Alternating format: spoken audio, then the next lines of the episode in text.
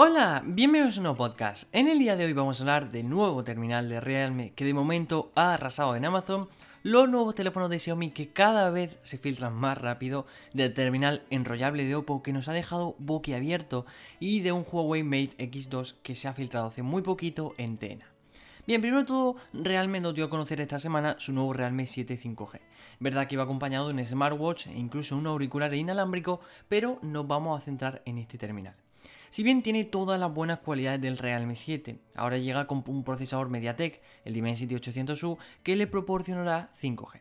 Un terminal que de momento, como decíamos, ha arrasado en las ventas de Black Friday de Amazon y que ha caído muy bien entre los usuarios, ya sea por su precio de 279 euros, aunque como siempre los terminales cuando salen suelen tener un precio más bajo por la oferta y además que lo posiciona como uno de los terminales 5G más baratos del mercado o por las cualidades del Realme 7 que le han hecho salir muy bien parado tanto los premios SATACA como los premios ADSL Zone Clipset, con premios como el mejor gama de entrada. Pues bien, este terminal que sorprende por sus buenas cualidades a un precio bajo y que como decíamos ahora se actualiza al 5G y bueno, también trae un nuevo acabado mate más minimalista o incluso más atractivo, es el candidato a ser uno de los mejores teléfonos de gama media con 5G por su precio y además por sus calidades junto a algunos como el Xiaomi Mi 10 Lite o incluso el Mi 10 Lite. Aún no se ha hablado de, una posible versión 5G eh, de la Realme 7 Pro con un procesador Snapdragon como el 765G, pero puede ser que más tarde o más temprano, ya sea aquí, en la India o en China, veamos una versión 5G de su versión más avanzada o su versión Pro, como la quiera llamarlo, o incluso más versiones del Realme 7 con otras nuevas características. Y es que ya lo vimos cuando el Realme 6 llegó aquí a España. Llegó el 6, el 6 Pro, el 6i, etc. Llegaron bastantes versiones del 6, al igual que hizo Xiaomi. Es decir, yo siempre digo que Realme sigue un poco los pasos de Xiaomi son distintas, obviamente, cada uno va por su lado, pero poco a poco va siguiendo sus pasos. Ahora vemos cómo tiene bastante auricular inalámbrico, bastantes modelos de gama alta, gama baja y gama media. Ahora con el smartwatch, etcétera, poco a poco va siguiendo un poco los pasos de Xiaomi, pero más rápido incluso. Hablando de esta Xiaomi, Xiaomi ha, comenzado a ponerse las pilas, preparando sus nuevos modelos para el año 2021 que tan cerca está. Primero de todo, la semana pasada eh, hablábamos de un posible Redmi Note 10, pero con 5G. Incluso en no hicimos un vídeo. Toda una novedad teniendo en cuenta que la serie Note 9 que tenemos actualmente en España no contaban con este plus, es decir, con este 5G.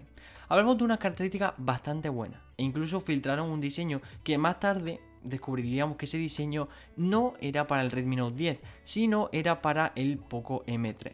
Y es por eso que digo que Xiaomi se pone las pilas. Retomemos un poco, eh, remontémonos mejor dicho, hace un año, vamos a ponerlo. La marca Poco, en ese entonces Pocophone, presentaba su primer terminal, el Pocophone F1, un terminal que gustó mucho y que no supimos nada de la marca hasta hace unos meses, cuando Xiaomi, aunque en verdad es una submarca, decidió ponerle pila a su submarca, poco, primero cambiando todo el nombre de Pocophone a Poco y luego presentando varios modelos aquí en Europa, como el Poco F2 Pro o el Poco X3 NFC, que ha sido todo un éxito para esos terminales, es decir, ha sido todo un éxito y esos terminales cubrían la gama media y gama alta. Aún así faltaba algo por cubrir y que además es muy demandado aquí en España, la gama baja o gama de entrada. Con ello nos posicionamos a día de hoy, donde tenemos dos fechas importantes. Primero de todo, el próximo 24 de noviembre en el que Poco nos dará conocer su Poco M3, que si bien es una actualización de su M2 que se presentó en China y también en India, pero este M3 tendría una cosa muy buena, y es que podría desembarcar en Europa. La otra fecha es el 26 de noviembre, dos días después, donde en China se presentará la serie Note 9 de Redmi. Y es que allí todavía no se dio a conocer, por ello tendremos una presentación, pero esos modelos son diferentes a los de aquí. Me explico. Mientras que allí se presentará en la serie Redmi Note 9, es decir, la que ya tenemos aquí, aquí en España llegará como la serie Redmi Note 10. Es decir, allí van como un modelo más atrasado, ¿no? Pero es que esto se debe a los numerosos renombramientos de modelos que muchas veces tienen que hacer marcas como Redmi o como Oppo, perdón, para evitar conflictos con modelos europeos. Bien, esto lo vemos mucho. Por ejemplo, digamos que el, el Xiaomi, vamos a poner el Xiaomi CC10, es el Xiaomi Mi 9T por poner un ejemplo. Vemos cómo cambian muchísimo los nombres. Pero esto sí hay muchas veces, como digo, conflictos en modelos en Europa o en América que o, bien no pueden tener ese nombre o bien necesitan renombrarse porque, bueno, quieren seguir una línea distinta en Europa a la que tienen en China. Bien, por ello en China conocerán la serie Note 9, que aquí en Europa todavía no tenemos fecha de lanzamiento ni presentación, pero adelantamos que no tardará mucho en venir y puede que después de Navidad veamos estos teléfonos rondando nuestro mercado. Como digo, presentarán la Note 9, que en verdad es una Note 10 para Europa, es decir, serán teléfonos diferentes a nuestra serie Note 9 y que llegarán aquí más tarde o más temprano, como en la serie Redmi Note 10. Y como digo, puede que lo veamos por Navidad, porque puede ser que en diciembre lo presenten, es decir, hagan la presentación de, en China en noviembre y en diciembre quieran traerlo, o incluso puede que lo veamos en enero o en febrero, ya que dejarán un tiempo para que en Navidad el Redmi Note 9, 9 Pro que están siendo todo un éxito, terminen de tener todo su éxito llegando a su fin en Navidad. Pero bien, ahora pasemos a hablar de Oppo. Y es que, decidido con la palabra innovación, Oppo presentó su nuevo Oppo X 2021. Un terminal que si bien se trata de un móvil conceptual, que además pudimos ver en diferentes vídeos el funcionamiento de su sistema enrollable entre comillas, solo se quedará en un concepto. Pues, y por el momento no se comercializará este modelo. Pero vamos a ponernos un momento y a pensar en esto. Obviamente no voy a parar el podcast, no voy a dejar un minuto para que pensemos, sino vamos a remontarnos hace 15, 20 años cuando los móviles plegables era algo cotidiano. Incluso nos podríamos remontar a hace más tiempo. Pero vamos a poner que hace 15, 20 años los móviles plegables, oye, eran bastante normales. Es verdad que seguía habiendo móviles como BlackBerry, como Nokia, que no eran plegables, seguían teniendo móviles, es decir, liso, con pantalla plana. Pero hasta que dimos el salto al iPhone, que era muy normal, eh, es decir, hasta que dimos el salto a los teléfonos táctiles con el iPhone, era muy normal ver este tipo de teléfonos. Luego comenzamos a evolucionar desde 2008, 2009, comenzamos a evolucionar hacia teléfonos con pantalla plana, táctil y además más grande. Es decir, llegamos a ver teléfonos de 6, 7 pulgadas y luego pasamos como a un eh, unos años en los que los teléfonos se volvían más pequeños, por eso las versiones Edge, es decir, que son igual a lo mejor que la versión normal, pero como versiones S, es decir, versiones más pequeñas. Y luego otra vez estamos volviendo a lo más grande, es decir, no sé si veis cómo cada vez los teléfonos van hacia las casi 7 pulgadas, algunos. Pero bien, luego hacia teléfonos con pantallas curvadas por los lados, aunque solo sean los laterales, como vimos por ejemplo en algunos Samsung o en algunos Huawei, y en 2019 hacia teléfonos plegables como los de Samsung o el de Motorola, que nos hacían volver un poco a ese pasado que comentábamos. Pues bien, ahora en este 2020 tan estrambótico que vemos como nada nos sorprende, Oppo nos dio a conocer su Oppo X 2021 un teléfono que puede extender su pantalla y pasar de 6 pulgadas a 7 con un sistema de pantalla OLED extensible. Algo que no se ve todos los días, aunque sí vimos algunos conceptos de TCL y alguna que otra patente de LG. Pero mi pregunta es, ¿será este el futuro de los teléfonos? Veremos que en 2022, por venir un año, tendremos teléfonos del tamaño de un iPhone 12 mini o un iPhone SE, por poner un tamaño pequeño, y que luego se extenderán hasta el tamaño de una tablet, es decir, de 4,8, 4,7 pulgadas hasta las 7.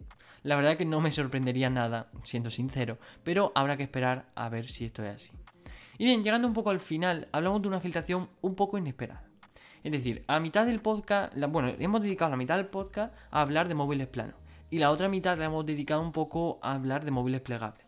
Porque esta mañana amanecíamos con la filtración en Tena, que Tena para los que no conozcáis, es un medio chino que principalmente se dedica a esto, a filtraciones. Y hablaban de un posible Huawei Mate X2 plegable. Primero llegó el Huawei Mate X, es decir, poniendo un poco en contexto, primero conocimos el Huawei Mate X. Y luego conocimos una evolución en forma de Mate XS, que era como se llevaba lo bueno del terminal, pero un poco más pequeño.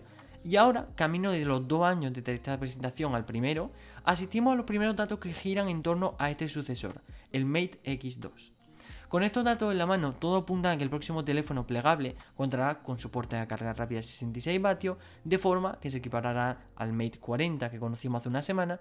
Y recordar que ya en mayo apuntaron en, 91 móviles, como lo queráis decir, que este modelo contaría con un sistema de cierre que haría que el móvil se plegase desde el centro horizontalmente, a diferencia de su versión anterior. Del resto de posibles especificaciones, recordar que lo que hasta ahora circula por la red como que este Mate X2 contaría con una pantalla de 8,3 pulgadas, un panel de frecuencia de 120 Hz y que se basaría en un procesador Kirin 9000, son todo cosas que no son verdad. Es decir, muchas veces cuando hablamos de filtraciones son cosas que, uno, son verdad y cosas, dos, que le gustaría ver a la gente. Es decir, los renders muchas veces suelen hacer diseño y a veces le incluyen especificaciones que les gustaría ver en este teléfono, pero no por eso significa que sea una filtración. Como digo, esto lo conocemos gracias a varias certificaciones que en China em, para sacar un teléfono muchas veces hay que pasar por muchas certificaciones y obviamente todo eso suele ser público. Con lo cual a veces hay algún modelo que, es decir, eh, lo que han hecho desde, mm, desde, esta empresa es coger un, un, modelo que no tiene nada que ver con Huawei Mate X2, pongamos por ejemplo CC28.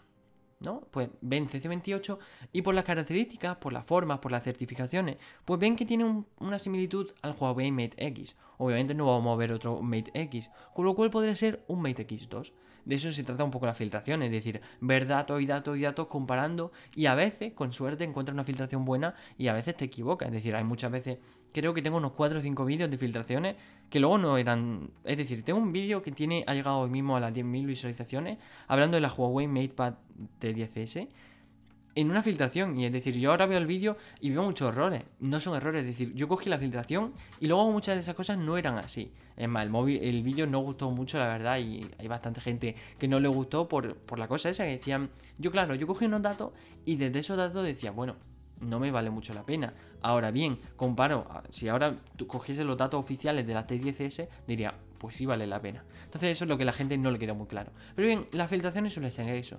Puede que de aquí a, digamos, enero, por ejemplo, cuando se presente este Mate X2 con suerte, alguien escuche este podcast y diga, no tiene nada que ver lo que dijo con lo que se ha presentado. Y es verdad. Y eso suele pasar. Es decir, de, lo que se filtra hasta lo que es realidad, hay un, la verdad, hay un mundo entero. Hay muchos cambios, pequeños cambios, grandes cambios, cosas diferentes, cosas que no van a ser así. Por ejemplo, en el Poco M3, M3 que diga, hemos visto dos diseños. El diseño del que yo califiqué y la filtración propia del Redmi Note 10 4G o 5G, hasta un diseño que hace poco conocíamos, que era muy raro. Es decir, lo podéis ver en Flits, bueno, en la nueva historia de Twitter, que eso lo podríamos haber hablado en el, en el podcast, pero la verdad que ha llegado así muy repentino y todo el mundo ya sabe que es Flits para el que no lo sepa, son básicamente historias de Instagram muy atrasadas, la verdad, porque solo puedes poner texto, subir tus tweets y subir alguna que otra foto, y bueno, vídeo obviamente. No tenemos ni GIF, ni horas, ni nada, es decir, está un poco atrasado, pero son básicamente las historias de Twitter. Para el que no le salgan, es verdad que se está retrasando, aunque siempre tenemos la tendencia, y eso es verdad, de que las actualizaciones, ya sea en Instagram, en Twitter, en Google, lo que sea, suelen llegar antes a ellos, y en este caso le ha llegado un porcentaje, no a todo el mundo, hay gente que tiene iPhone y todavía sigue sin tener flits, pero bueno, lo podéis ver, estar atento a nuestras redes sociales, tanto en Instagram como en Twitter, arroba Tecno, nos podéis seguir. Y allí siempre subimos, pues, eh, diseño, filtración, etcétera. Incluso estábamos hablando, este viernes estuvimos hablando un poco del Poco M3, ya que Poco, desde su cuenta global de Twitter, nos fue soltando algunos datos pues va a tener el Snapdragon 662, va a tener 6,3 pulgadas, va a tener un notch en forma de gota de agua en vez de cámara perforada, te va soltando pequeños datos. Y normalmente lo solemos subir tanto a Twitter como a Instagram, incluso hablamos de una presentación de Lenovo que tiene planeado Parece ser, pero eso no está muy claro. Vimos el cartelito y algunos decían que era falso, otros que no. Eso es un debate a tener en cuenta. Pero bueno, el caso que en este caso, como vemos, las filtraciones suelen a veces dictarse mucho la realidad. Es decir, yo a veces digo, va a tener 6,3 pulgadas y luego puede que tenga 6,9. Pero es que de eso lleva hasta las filtraciones. Las filtraciones nos ayudan a estar un poco atentos a qué móvil se va a presentar o cuáles son las características que más o menos pensamos que nos gustaría tener o las que nos gustaría ver. Y luego lo que, como digo, esas filtraciones a la realidad se distan mucho. Pero bueno, hasta aquí el podcast de hoy. Espero que te haya gustado, que te haya entretenido un rato, que estés bastante informado sobre tanto móviles plegables y enrollables como móviles de Realme y Xiaomi. Y espero que te haya gustado el podcast. Muchísimas gracias por escucharme y nos vemos el siguiente sábado. ¡Adiós!